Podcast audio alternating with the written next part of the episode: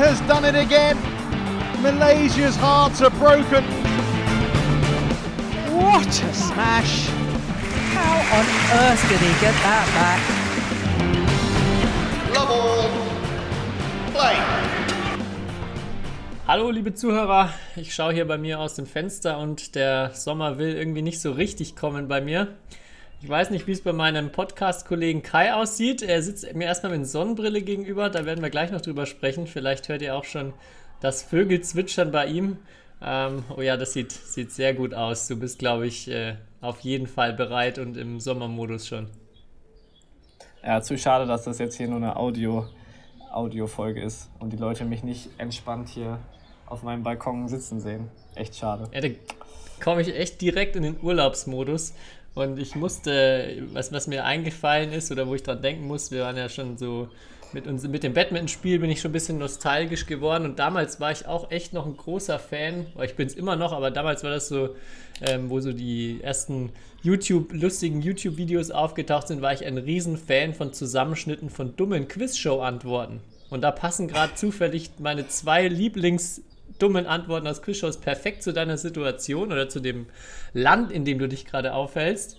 Zum einen war die auf die Frage bei äh, Familienduell war das, das kennst du wahrscheinlich ja, mit 100 Leute haben wir gefragt. Nennen Sie einen Ort mit wenig Beinfreiheit. Spanien. und die andere Frage war, nennen Sie einen typischen spanischen Männervornamen und der Mann, der ja so aussieht, als ob er noch nie aus seinem Dorf rausgekommen ist, geht einfach mal mit Sepp. Von daher die Frage an dich, Kai.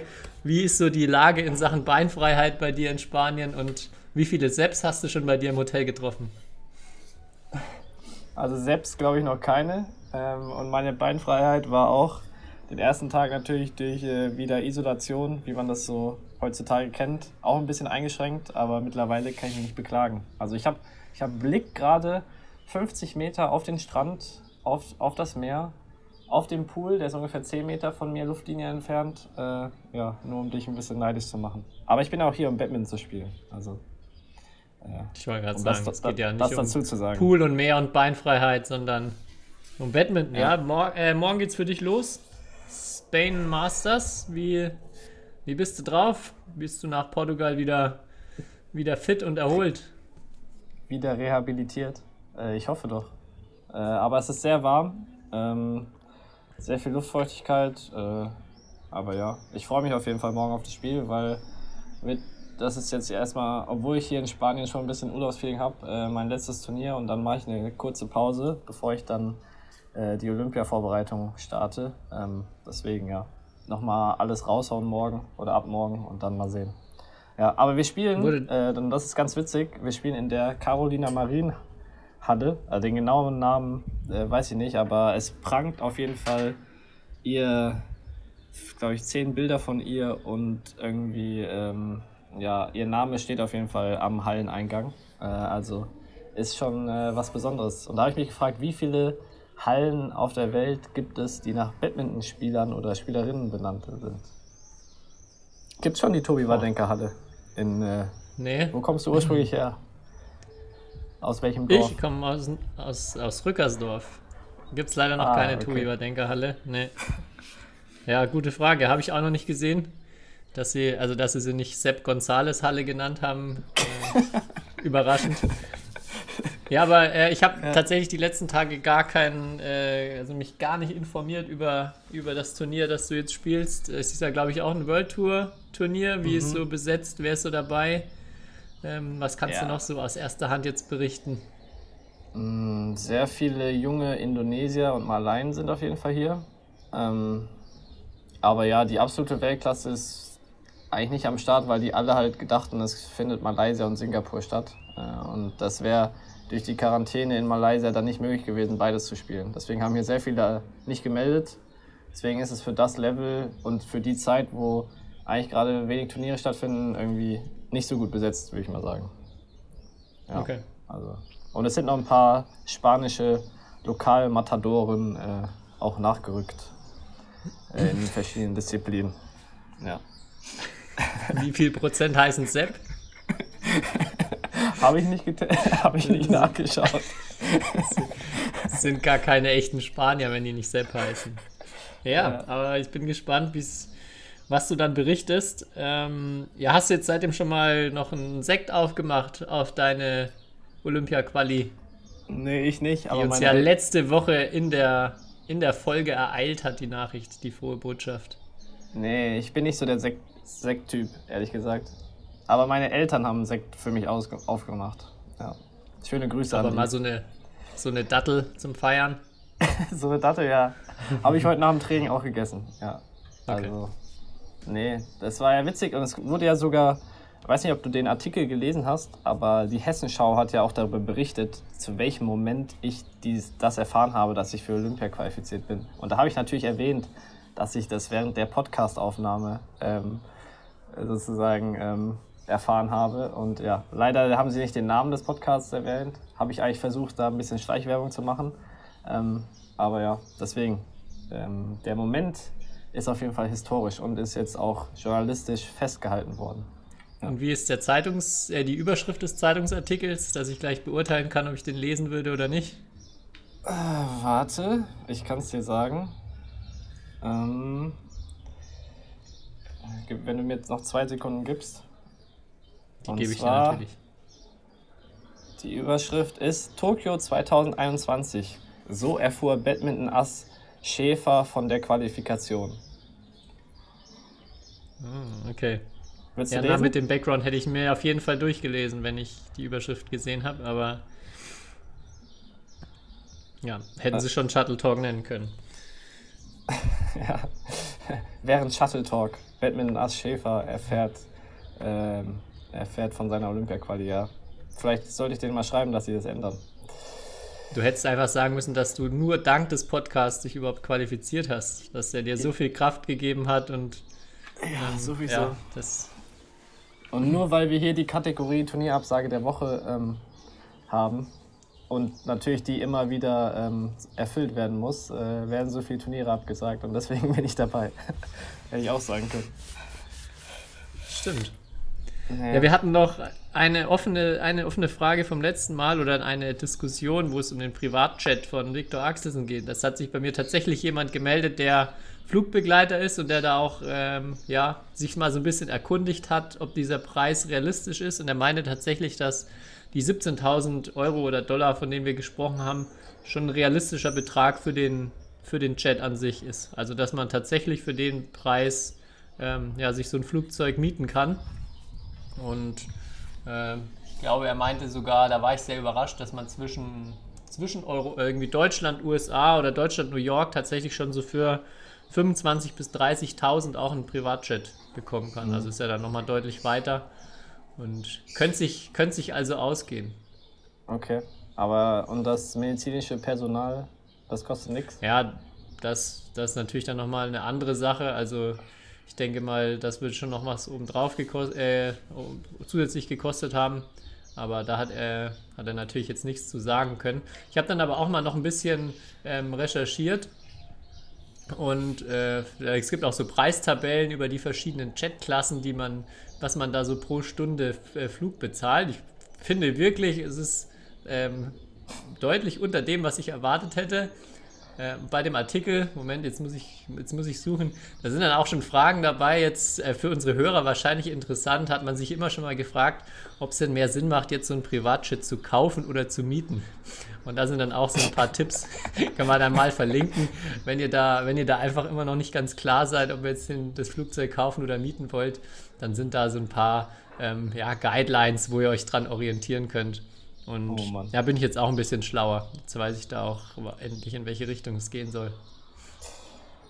Ja, äh, ich muss auch noch was, ähm, sozusagen ein Follow-up von, ich glaube, wann war das mit dem bayerischen Losaufstieg? Ähm, da wurde mir auch geschrieben, dass es auch in Hessen äh, teilweise ähm, ja in manchen Ligen ähm, auch gelost wurde. Also dass das Los dieses Jahr ähm, doch öfter eingesetzt wurde, als wir vielleicht erwartet haben. So bei gewissen Aufstiegen. Also dass das kein spezieller bayerischer Sonderfall war.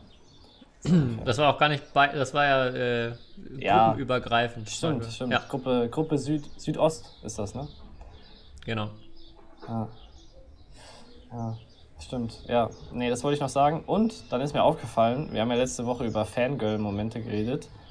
Ähm, und ich glaube, ich habe es hier schon mal erzählt, aber das wäre ja eigentlich der perfekte Moment, um es nochmal zu wiederholen. Ähm, ich habe dir doch schon erzählt, dass ich manchmal in Asien mit einem Superstar verwechselt werde, oder? Habe ich das hier erzählt? Wenn nicht, Ähm, wenn nicht, einfach die Leute, die sich noch daran erinnern, weghören jetzt. Aber auf jeden Fall ist eigentlich mein Fangirl-Moment immer, wenn ich in Asien bin, hauptsächlich in China, muss ich dazu sagen. Und Leute mit, also es ist wirklich so, dass sehr viele Leute immer mit mir ein Foto machen wollen.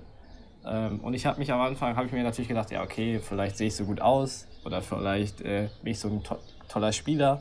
Ähm, und dann habe ich gesehen, es liegt, es liegt zwar an meinem Aussehen, aber ich weiß nicht, ob es daran aussieht äh, oder da, daran liegt, dass ich so gut aussehe. Auf jeden Fall ähm, habe ich dann mal nachgefragt, ähm, so durch die Blume und ich sehe halt dem Spider-Man-Darsteller anscheinend sehr ähnlich. ah, Tom Holland, oder? Hattest du Genau. das? Das Ja. stimmt, du hattest es mal erzählt. Ja, jetzt, jetzt Ja. dämmert es bei mir wieder. Genau, und deswegen habe hab ich eigentlich, bin ich Begründer des zweiten Tom Holland Fanclub, glaube ich, in China. So ungefähr. Es wäre cool, wenn es so eine, so eine Follower-Seite Tom Holland gibt, wo dann einfach Bilder von dir drauf sind. ja, also wenn jemand Lust hat, auf Instagram kreativ zu werden, ähm, ja.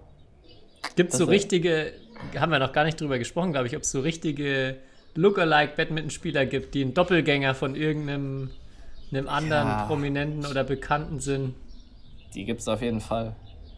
Ich weiß nur, in Hessen damals war immer äh, hier Thomas Legleitner. Äh, Jetzt kennen wahrscheinlich viele nicht, wie er aussieht. Ähm, aber der sah sehr Kyriakos, dem einen Fußballer, Kyriakos Papadopoulos. Papadopoulos. Ja. Von Schalke. Sehr, sehr ähnlich. Sehr, sehr ähnlich. Ich fand immer, Johan Tan, der Belgier, hat mich immer an den Schauspieler von Slumdog Millionaire erinnert. Ich weiß nicht, wie er, Oh ja. wie er heißt, aber die hatten auch extreme Ähnlichkeit. Müsste man nochmal bis nächste Woche drüber nachdenken oder gerne vielleicht auch ein paar, paar Fans, die sich in der, in der Szene auskennen und da einige Spieler als Doppelgänger enttarnt haben. Vielleicht Mhm. wir, eine ganz lustige Rubrik für nächste Woche. ja, wir machen einfach ein neues Bilderrätsel. Wir machen nur den Schauspieler oder den Star und die Leute müssen erraten, welcher Spieler das ist. Welcher Spieler gemeint ist. Vielleicht überlegen wir uns was. Ja. Ja.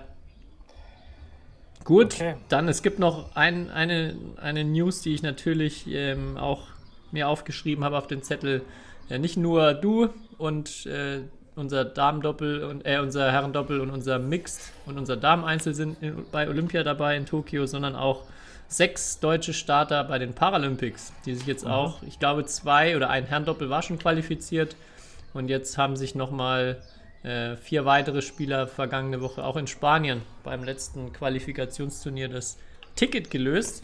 Und da nochmal herzlichen, herzlichen Glückwunsch an alle Paras. Unter anderem auch Jan-Niklas Pott, der schon mal bei uns im Podcast war.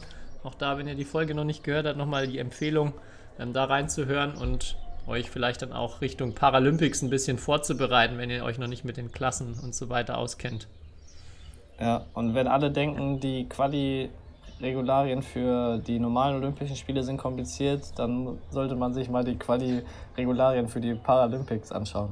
Also, oder du versuchst sie jetzt in den nächsten fünf Minuten mal zu erklären. Aber ich glaube, das würde alle verwirren. Ich Weil- glaube, da bin ich auch nicht gut, nicht tief genug drin, um das erklären zu können. Ja, ist auf jeden Fall mega kompliziert, weil du dir teilweise Startplätze fürs Einzel, übers Doppel oder Mixed äh, äh, irgendwie erspielen kannst. Also ganz komisch, teilweise. Ja, aber ja, sehr coole Sache. Herzlichen Glückwunsch. Ähm, und ja, hoffen wir, dass es wie die Olympischen Spiele überhaupt erstmal stattfindet. Wäre sehr, sehr cool, Ja. weil es ja auch das erste Mal ist, ähm, dass das Badminton Ähm, da dabei ist. Ich war ganz überrascht, dass Olympia in nicht mal mehr oder in zwei Monaten schon beginnt, richtig? Ich glaube In Ende neun Juli. Wochen, ja. Neun Wochen, ja. In neun Wochen. ja.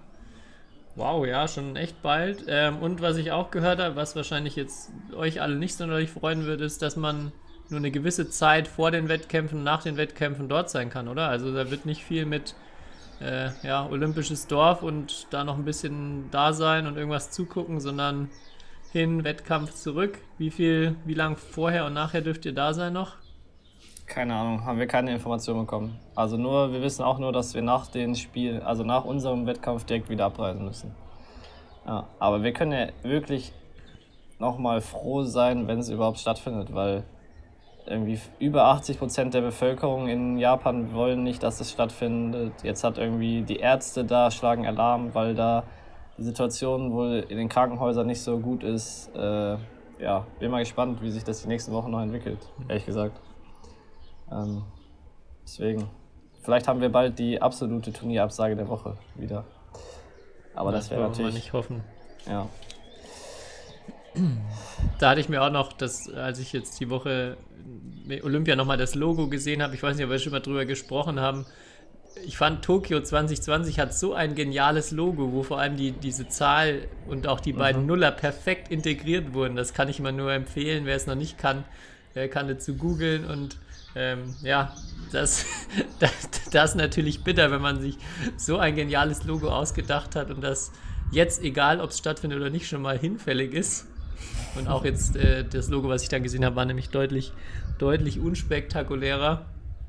Da musste ich auch nochmal dran denken. Der Designer wird sich auch ärgern. Ja, auf jeden Fall. So, ich habe noch. Aber das den, ist das geringste äh, Problem. Das ist das geringste Problem, ja.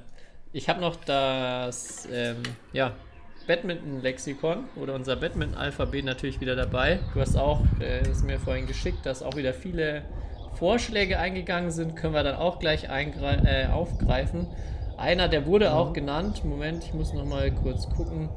Ähm, es wurde äh, von vielen, viele haben Griffbänder gehabt bei G, also wir sind ja bei G ange angekommen. Ich würde aber einfach mal über den Griff erstmal reden. Können, Griffband haben wir ja, glaube ich, schon häufiger gehabt haben auch schon besprochen, äh, welche Griffbandfarbe einfach die schlechteste und welche die beste ist. Also da müsst ihr nochmal zurück, zurückgehen in ein paar Episoden, damit ihr das rausfindet. Aber reden wir doch einfach mal über den, über den Griff. Ist das bei euch, äh, ja. würde mich mal interessieren, im Training Thema, dass ihr noch, dass ihr viel detailliert oder explizit über den Griff redet oder ist das eine Sache, die ja, also passt, beziehungsweise finden, finden die Spieler den richtigen Weg? Nee, echt komisch. Also da sprechen wir gar nicht mehr drüber. So eher so über lockerlassen, zufassen, so natürlich diese Prinzipien oder so im richtigen Moment oder so ansaugen und das hat ja alles auch irgendwie mit der Griffhaltung oder mit der Art, wie man den, wie man den Schläger in der Hand hält, wie locker zu tun, aber so wo jetzt zum Beispiel der Zeigefinger ist oder wo der Daumen ist, so auf welche mhm auf welcher Umdrehung des äh, Schlägers, darüber reden wir nicht. Aber da wurde mir in der Jugend sehr viel zu erzählt. Kann ich mich dran erinnern. Ja, ich finde das Nutzt auch. du das noch? Also erstmal. Was? Ob du das noch nutzt, habe ich gesagt. Die, ja, also ich finde, es ist auch schwierig, weil ich, ich für mich noch nicht in, in einigen Situationen 100% klar bin, ob es also was jetzt die perfekte Griffhaltung da wäre und ob es die überhaupt gibt oder ob es dann auch wieder individuell ist. Also vor allem, wenn es dann so am Netz in manchen Situationen oder für manche Schläge geht, ähm, ja, nicht so einfach. Wir können vielleicht erstmal ganz, ganz basic anfangen, um auch alle abzuholen. Äh, es gibt erstmal jetzt nicht so, man kann nicht sagen, dass es so und so viele Griffe gibt oder nur den einen Griff, aber meistens werden ja so vier, vier Standardgriffe unterschieden in den meisten ähm, ja, äh, Büchern oder Skripten, die man irgendwie findet. Und einmal den Standardgriff oder V-Griff, den wahrscheinlich jeder kennt. Und der so der, der Gegenspieler zum Bratpfannengriff ist. Bratpfannengriff vielleicht äh, für alle so erstmal so der verteufelte Griff, weil viele damit anfangen, den Schläger so halten wie eine Bratpfanne, man trifft den Ball leichter.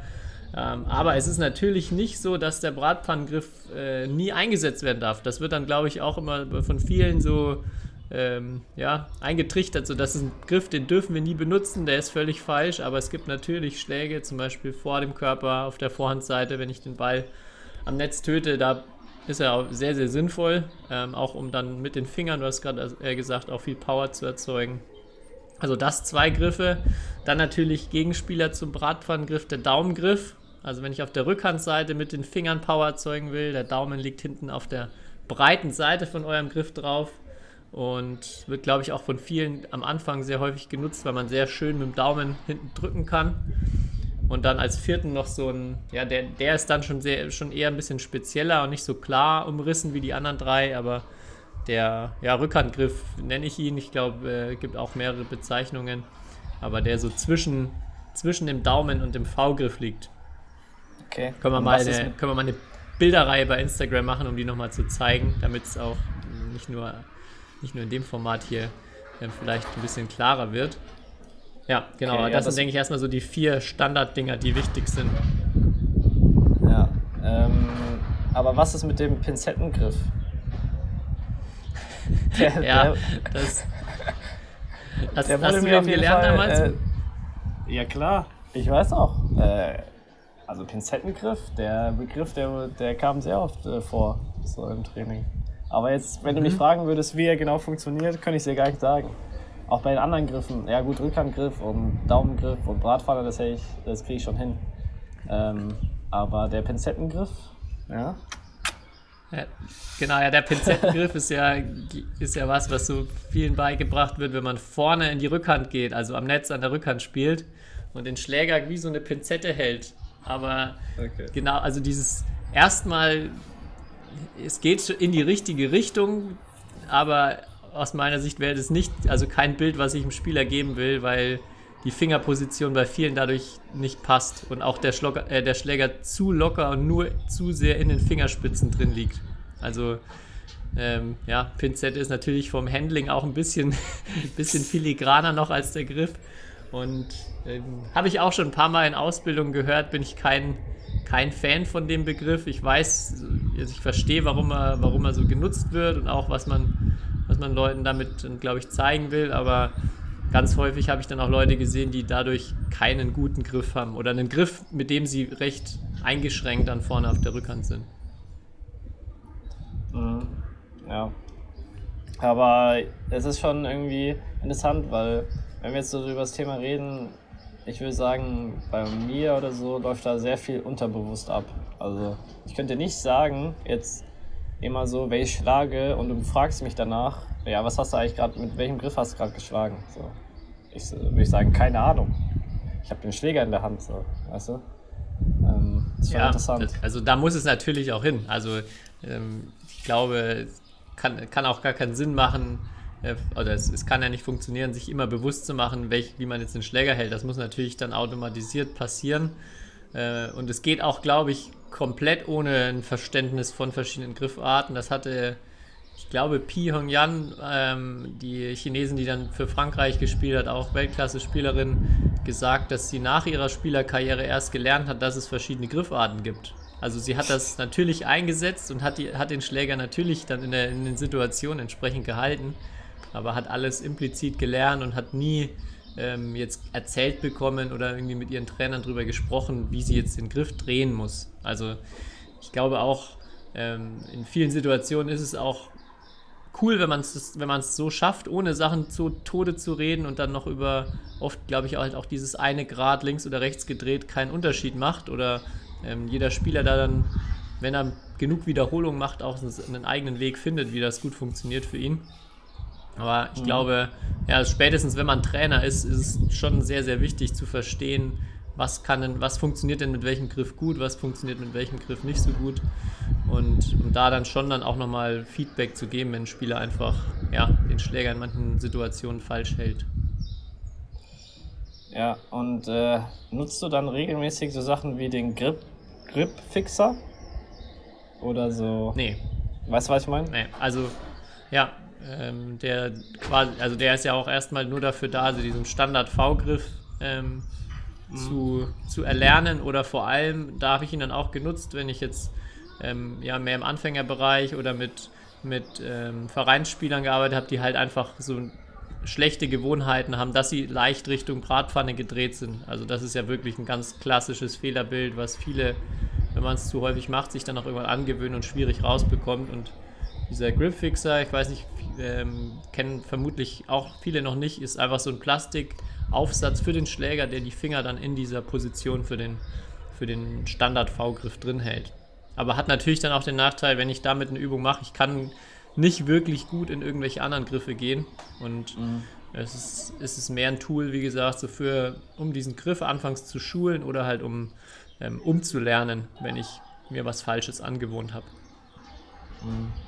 Aber ich, ich will schon, es ist extrem wichtig, da vor allem bei kleinen Kindern drauf zu achten. So. Weil wenn sich Leute irgendwann halt, der Klassiker ist ja, Leute gewöhnen sich den Bratpfannen, Bratpfannengriff an.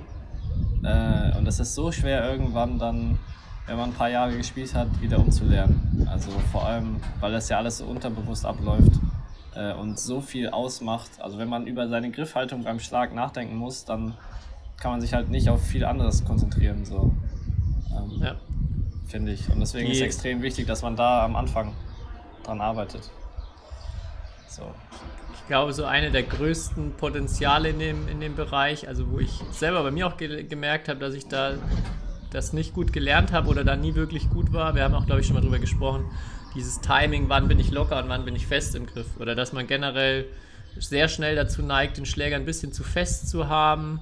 Und vor allem, wenn man bei, auch jetzt bei den Top-Spielern anguckt, bei denen, die ein besonders gute, gutes Gefühl haben oder mit kurzen Bewegungen schlagen können, was sie alles nur aus den Fingern oder mit so einer minimalen Bewegung und vor allem diesem perfekten Timing von im letzten Moment kurz anspannen, kurz zupacken, äh, da einen Power generieren können, ist unglaublich, vor allem so am Netz, auch wenn man, wenn man dann guckt, wie die, wie die Leute Cross-Netz, äh, Crossbälle am Netz spielen oder ganz ansatzlose Unterhand-Clears, Lifts vom Netz weg.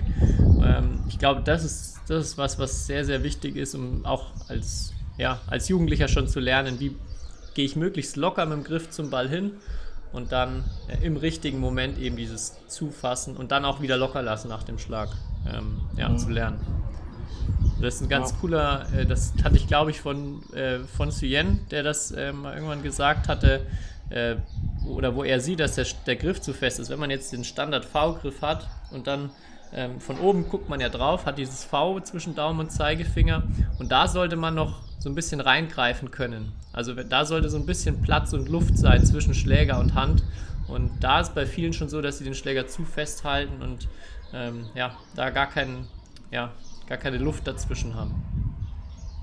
Ein anderes gutes Bild fand ich auch immer noch, ähm, so den Schläger zu halten, als ob man so ein großes, großes Messer, so ein großes Hackebeil ähm, nur aus den Fingern rauf runter bewegt. Also ohne Armbewegung, sondern ähm, ja, nur mit so leichten Lockerlassen zupacken. Und wenn das nicht geht, also wenn der Schläger sich da nicht auf abbewegt, dann ist man auch schon zu fest in den Fingern. Ich befürchte gerade, meine Tonspur äh, wird sehr schwierig bei dem Wind, der jetzt gerade hier ist. Kann es sein? Hörst du da was? Also Du hast wenn, mir schon dann gesagt, ich habe ja da. Dort, äh, ich, ich höre dich super. Ähm, hast mir Ja. schon freudig, freudig gesagt, dass ich am Morgen den ganzen Tag zum Schneiden habe. Ähm, gucken wir mal, wie viel, wie viel Vogelgezwitscher äh, wir noch drin lassen. Nee, aber Boah. ich hoffe mal, dass, äh, dass, die, dass ich nur das Vogelgezwitscher ist, kein Wind. Mhm.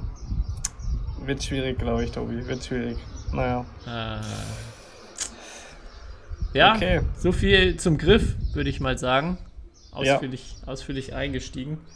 Also da auch vielen Dank für die ganzen, ganzen Zuschriften. Auch wenn sie jetzt das Griffwechsel war auch ein, auch ein äh, auch als Themenvorschlag. Ähm, ja, hängt auch wieder sehr damit zusammen, locker lassen und zupacken zu können oder halt nach jedem Schlag, vor allem wieder nach dem Zupacken wieder entspannt zu sein. Nur dann kann ich den Schläger auch in den Fingern drehen. Ähm, vielleicht als letzter Tipp, dünnes Griffband oder kein zu dickes Griffband. So, das ist auch immer ein absoluter Killer für, äh, ja, für Griffhaltung. Wenn das, der Griff zu dick ist, ich automatisch dann schon direkt fest werde und gar nicht die Chance habe oder gezwungen bin, den irgendwie relativ fest zu halten, keine Luft dann zwischen Hand und Fingern zu haben. Von daher, ja, kein zu dickes Griffband wählen. Okay. So, was kam denn noch so für Antworten? Bei G. Ja, wir, wir haben äh, viele, viele Alliterationen-Fans mittlerweile drin. Philipp Bartnen hier wollte ja über ganz großer Gamble an der Grundlinie sprechen. Ja. vielleicht da, vielleicht da Frage an dich, wie, wie viel sicher, also wie sicher musst du dir sein, damit du einen Ball hinten fallen lässt? Bist du eher das- einer, der, bist du eher einer, der auch mal einen fallen lässt oder bist du einer, der, der wirklich sich hundertprozentig sicher sein muss, wenn, wenn ein Ball hinten runterkommt? Also ich versuche mir sicher zu sein, wenn der Ball runterkommt. Und mir ist aufgefallen, ähm, das ist jetzt aber so eine Hobbystatistik ähm, oder Hobbybeobachtung, würde ich sagen, dass Leute oder Spieler vor allem in knappen Situationen dann öfters den Ball fallen lassen. Ist hast du auch den Eindruck? Also dass dann öfters so gehofft wird, so bei zum Beispiel bei einem Matchball für sich und es ist knapp oder so, oder auch, dass dann irgendwie dann dann so Hoffnung, dass der Ball ins Aussegelt, so habe ich das Gefühl. Und dann oft äh, der Ball aber trotzdem drin ist. Also, Ja, hoffen, hoffen ist, glaube ich, das richtige Wort, was du ansprichst, ja, ganz, ganz häufig. Ähm, aber was hast du im, im Hobbybereich? Ich glaube, das ist auch im, im jetzt nicht auf dem absoluten Top-Bereich, aber so auch auf niedrigeren internationalen Turnieren, finde ich, sehe ich es auch häufiger, dass dann schon Ja, genau. einer fallen gelassen wird von einigen Spielern, ja. ja. Aber ich versuche mir relativ sicher zu sein, ja. Ähm, den fallen zu lassen. Also gambeln ist da nicht so viel, um bei G zu bleiben. Ja. Ich weiß nicht, wie handhabst du das denn? Äh, Oder machst du mal so, oh, 50-50, ob der drin ist oder raus, dann leicht immer fallen, so? Also, keine Ahnung. Nee, eigentlich gar nicht. Ich meine, ich hatte damals auch einen Trainer, der gesagt hat, wir den Ball nur fallen lassen, wenn man sich zu 100% sicher ist. Also er war aber auch wirklich, wenn man den Ball fallen gelassen hat, der drin war, hat er, hat er ihm auch gesagt, äh, ja, hat man dann auch negatives Feedback bekommen und hat gesagt, nee, wenn du nicht sicher bist, dann nimmst du ihn. Und weiß ich bin, also ich verstehe zum einen so den Ansatz, auf der anderen Seite, ja, ich finde, man muss halt, also es ist schon immer situationsabhängig. Wenn ich jetzt denke, der ist zu 90% aus und ich weiß, der andere ist fitter, ein kurzer Ballwechsel würde mir gerade richtig gut tun, dann ist es natürlich viel verlockender, den Ball fallen zu lassen und zu sagen, ja, ich glaube, ich habe gerade eine gute Chance, den Ballwechsel zu gewinnen, dann lasse ich den schon fallen. Aber ja, ich glaube auch, dass ich tendenziell, ich sage es einfach mal, eher, eher auch mehr Bälle nehme, in der Hoffnung, dass jetzt meine ganzen Gegner in Zukunft den Ball absichtlich ins Ausspielen und hoffen, dass ich ihn, dass ich ihn nehme, aber ich jetzt nur aufs Glatteis für gerade. Ja, da fallen mir zwei Sachen zu ein. Erstmal, dass man, im Training bin ich auf jeden Fall ein großer Fan von seitlich alles zu nehmen und hinten, wenn der Ball aus ist, eigentlich fallen zu lassen. Vor allem halt auch, um diese, dieses Einschätzen zu schulen. Vor allem bei, jetzt sag ich mal, auf dem Niveau, wo wir jetzt spielen, da fliegt der Ball ja relativ oft so Richtung Linie oder ein bisschen zu lang, ein bisschen zu kurz ähm, oder genau drauf. Äh, und da zu schulen, das richtig einzuschätzen, deswegen würde ich da sagen, im Training, da kann man die fallen lassen, um das teilweise zu schulen auch. Aber seitlich würde ich sagen, immer den Ball nehmen, wenn es geht.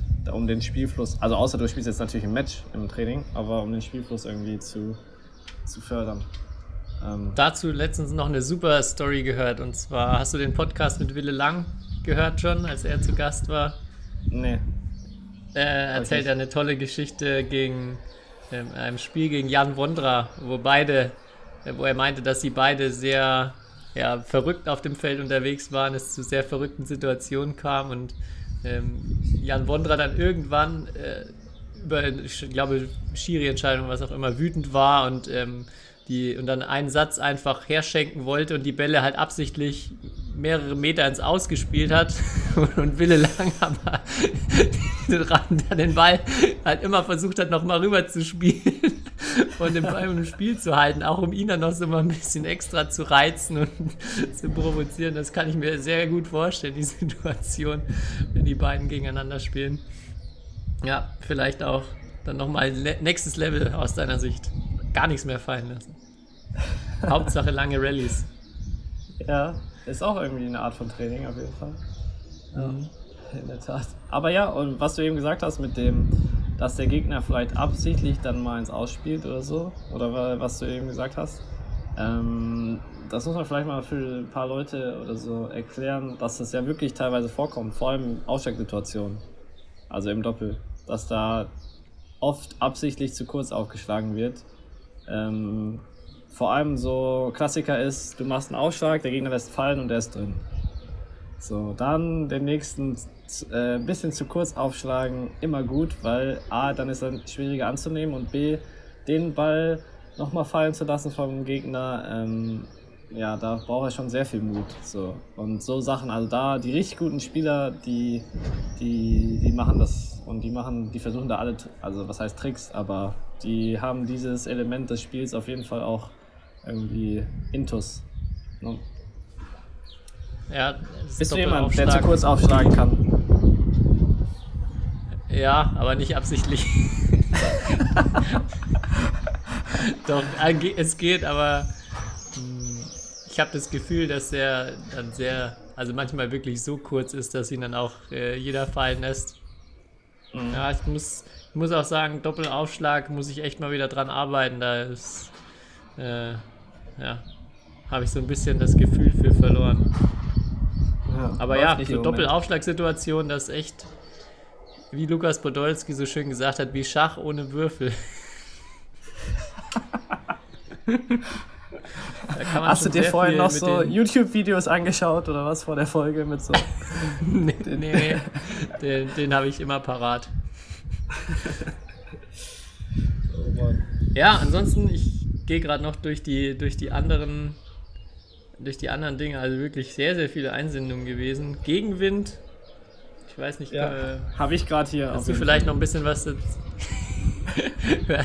hört man vielleicht auch jetzt bei, äh, hören die Zuschauer vielleicht auch Gegenwind bei Kai. Ja, wie, wie ist es für dich mit Wind zu spielen? Bist du da einer, der da richtig Schwierigkeiten hat oder geht so? Boah. Schwer zu sagen. Also ich glaube, kein Spieler spielt gerne bei Wind, so gehe ich mal von aus. Ja, es geht Aber ja mehr darum, ob du das Gefühl hast, dass es für dich ein Vorteil ist, also gegen die meisten Gegner ein Vorteil ist, also ob sie mehr als du zu kämpfen haben oder ob eher du der bist, der dann ähm, daran verzweifelt. Nee, ich würde sagen, dass da hält sich das alles so die Waage. Also ich glaube, ich komme da durchschnittlich mit zurecht. Ich würde auch nicht sagen mega gut, aber auch nicht sagen mega schlecht. Kommt auch immer die, darauf an, was für eine Art von Wind. Also, oder, ja.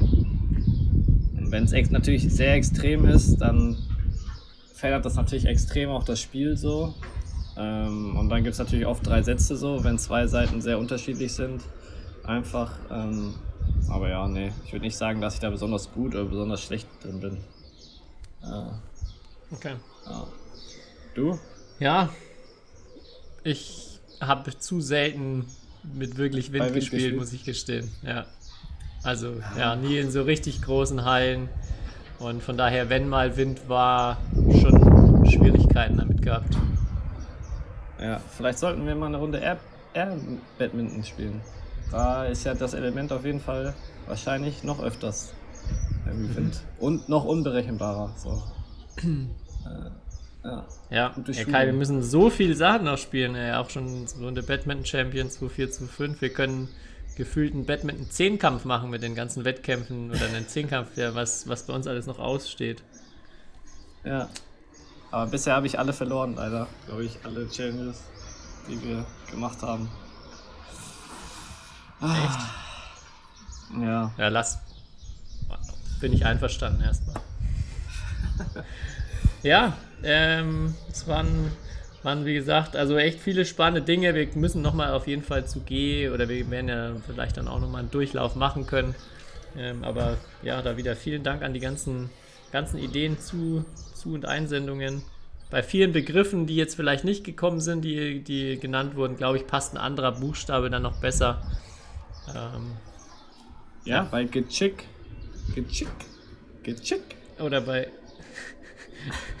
Moment, warte, was fand ich, was fand ich noch gut?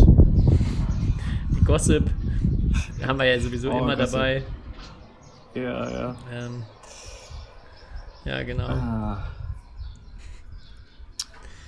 Ja, ich hatte es ja vorhin schon gesagt, bei mir wird es heute eine kürzere Folge, wobei wir sind ja gar nicht, ist ja gar nicht so kurz, wie ich gerade sehe. Meine Zeit ja, ist jetzt aber viel, leider um. Sehr viel über Griff geredet. Schade, mhm. ich, noch, ich, ich hätte noch äh, mir sind jetzt noch ein paar Themen eingefallen, aber dann nächste Woche. Tobi. Ja, du kannst noch, ich, du darfst natürlich noch. Ein paar Minuten hast du noch. Monolog oder was? nee, nee, ich höre ich hör dir schon noch zu. ähm, Ja, oh. Ähm, und zwar, ich hatte mir letzt, oder mir ist schon wieder aufgefallen, was an unserer Sportart echt langweilig ist. Äh, und zwar so, ich finde es so cool, dass in anderen Sportarten, so im Tennis, da gibt es so den Sandplatzwühler oder äh, den Hardhitter oder beim Fußball gibt es den Knipser. Äh, und ich wäre echt dafür, dass wir im Badminton auch so coole Begriffe hätten. Äh, ähm, nee, äh, im Badminton meine ich, nicht im Fußball. Im Fußball gibt es genug. Ähm, ja, und dann mein Aufruf an die Leute, dass sie das mal irgendwie kreative, so, es gibt ja, darüber haben wir glaube ich auch schon mal gesprochen, diese Line of Quality, so lang, also, aber das ist ja irgendwie, ob du jetzt Konterspieler bist oder Angriffsspieler bist oder eher Defensivspieler bist, das ist ja so, das kannst du ja in jeder Sportart machen, aber so, zum Beispiel, kam den, den Netz, äh, den Netz, Netzgott, oh, Netzgott ist vielleicht ein Begriff, oder so, den, den Windmeister, keine Ahnung, irgend sowas. also du siehst, ich bin nicht so kreativ. Ähm, aber ja, da wäre irgendwie was äh, schon cooler irgendwie, wenn, wenn man Spieler so cooler beschreiben könnte. Weil wenn man jetzt so über Axelsen oder Antonsen oder egal welche Spieler oder auch in anderen Disziplinen, klar, die haben alle ihre Eigenschaften, aber du, so du kannst sie nicht direkt so mit einem Begriff so charakterisieren und jeder weiß, wie er spielt. Und da frage ich mich halt, liegt es daran, weil unsere Sportart so ähnlich, also alle Spieler so ähnlich spielen? Oder weil es halt so, ähm, weil wir einfach nicht kreativ genug sind? Das ist jetzt die Frage. Ich glaube, es ist schon schwieriger als in anderen Sportarten so Unterschiede zu erkennen. Also vor allem, wenn man jetzt nicht total drin ist, dann sieht alles schon sehr ähnlich aus ähm, würde ich jetzt mal tippen, dass beim Fußball, ja, da sind viele, also sind viel mehr Leute dann halt auch jetzt äh, irgendwie drin oder kennen sich dann wahrscheinlich noch ein bisschen besser aus ähm, im, im Schnitt. Ja, aber ich glaube, da sieht man auch Unterschiede zwischen den Spielern noch markanter, deutlicher. Hm. Ja, klar, es gibt auch andere Positionen, ne? So, ich, halt ich glaube auch, was da wirklich, was wirklich helfen würde und nach wie vor großer Fan von Statistiken, wenn es mehr ja. Statistiken geben würde. Also wenn man sehen würde, dass bei einer Doppelpaarung der eine 10 Smash-Punkte in einem Satz macht und der andere halt keinen, oder dass, dass der eine verhältnismäßig viel, viel mehr macht als alle anderen, dann würden sich da, glaube ich, auch leichter dann Sachen aus ableiten lassen. Und das ist dann mhm. mal auch, ja, so ein Talkstudio gibt, die über so Statistiken mehr reden, das fehlt, glaube ich, einfach. Und da entstehen dann, denke ich, auch solche Bezeichnungen und solche Namen. Und da sind wir, glaube ich, noch nicht, noch nicht weit genug, würde ich mir auch mehr wünschen. Äh, ja. Oh, okay. Das meine Aber ja, Gedanken dazu. Falls unsere Zuhörerinnen irgendwie da Ideen haben, immer wieder gerne, weil damit wir hier das verbreiten können. So die, äh, und das in der Batman-Welt etablieren können. Das wäre mir auf jeden Fall ein Anliegen irgendwie. So, weiß nicht. Ja, ich hoffe, unsere Spitznamen, die wir mal hier reingebracht haben, sind, sind mittlerweile schon überall bei den, so werden die Spieler hoffentlich schon aufgerufen auf den Turnieren, oder? Ja, die weißen Frauen auf jeden Fall. Ne? das hat sich auf jeden Fall oh. durchgesetzt. Oh Mann. Ähm, ja, okay. Ja, das ist so ein Thema. Und dann habe ich mich gefragt, weil ja so, ähm, ja, was meinst du? Es ist ja immer gut, wenn so, zum Beispiel, wenn Toni Kroos Badminton spielt, äh, gibt es immer Aufmerksamkeit. Oder wenn Wladimir Putin mal eine Runde Badminton spielt, immer Aufmerksamkeit und Promotion für unseren Sport. Da habe ich mich gefragt, welche Person wäre denn das, also wenn jetzt kam, irgendein Superstar äh, auf einmal sagt, ja, er spielt am liebsten Badminton. Äh, wie, äh, wer wäre denn da das beste sozusagen Testimonial? Wem müsste man ähm, am besten überzeugen, dass er mal eine Runde Badminton spielt und das auf, auf seinem Instagram-Profil postet? Damit die, die jungen Kids äh, zu dieser Sportart kommen. Darüber ich also nach, deiner, nach deinem Input letzter Woche würde ich, würd ich schon mal sagen, nicht Karen Geis. Dann würde ich mich, ja, glaube ich, schon mal festlegen. Ja, genau, weil da muss ja wieder einiges gut gemacht werden nach der Sendung auf jeden Fall, um die Leute wieder vom Batman zu überzeugen. ah. Ja, ich glaube wa wahrscheinlich irgend so jemand, der, also ein extrem cooler Ami-Sportler, der dann auch gegen dieses, äh, ja, äh, Federball-Image dadurch vorgehen würde. Also ich glaube, wenn jetzt so ein, Okay. so ein LeBron LeBron James, Ja.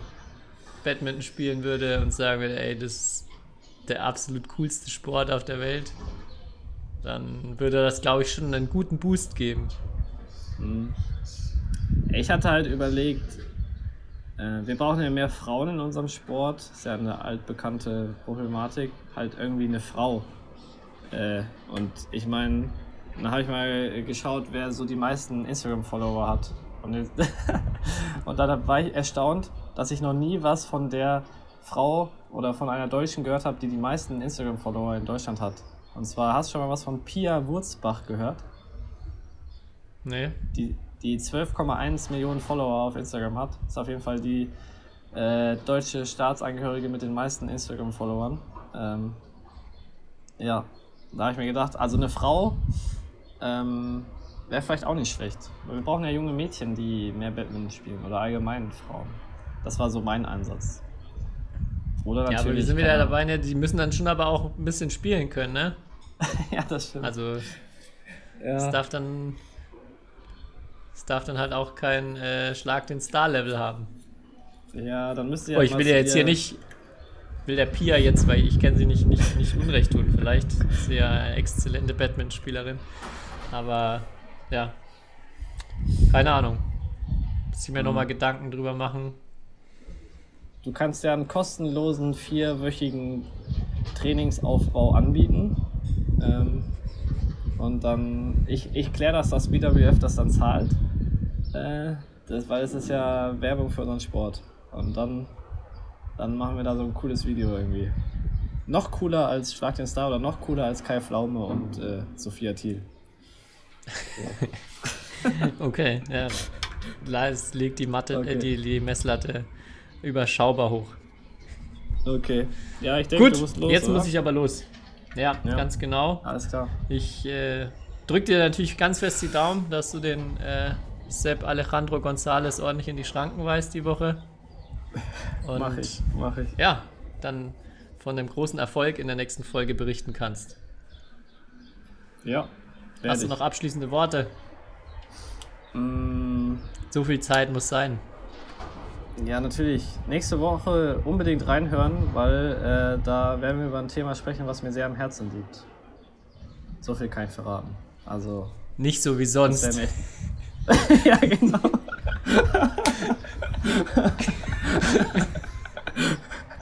ja, nächste Woche mal, wo ich mir Also Mühe nächste Woche wird wirklich wir mal eine so. gute Folge. Da, da, da müsst ihr mal reinhören. Sehr, Ja. sehr gut.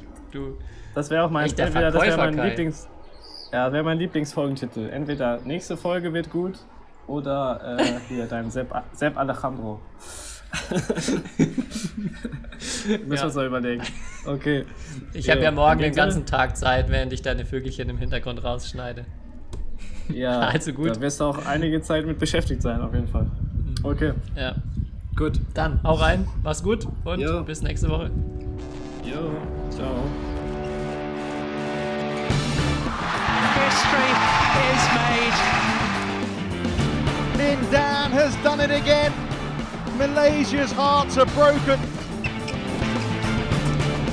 What a smash! How on earth did he get that back?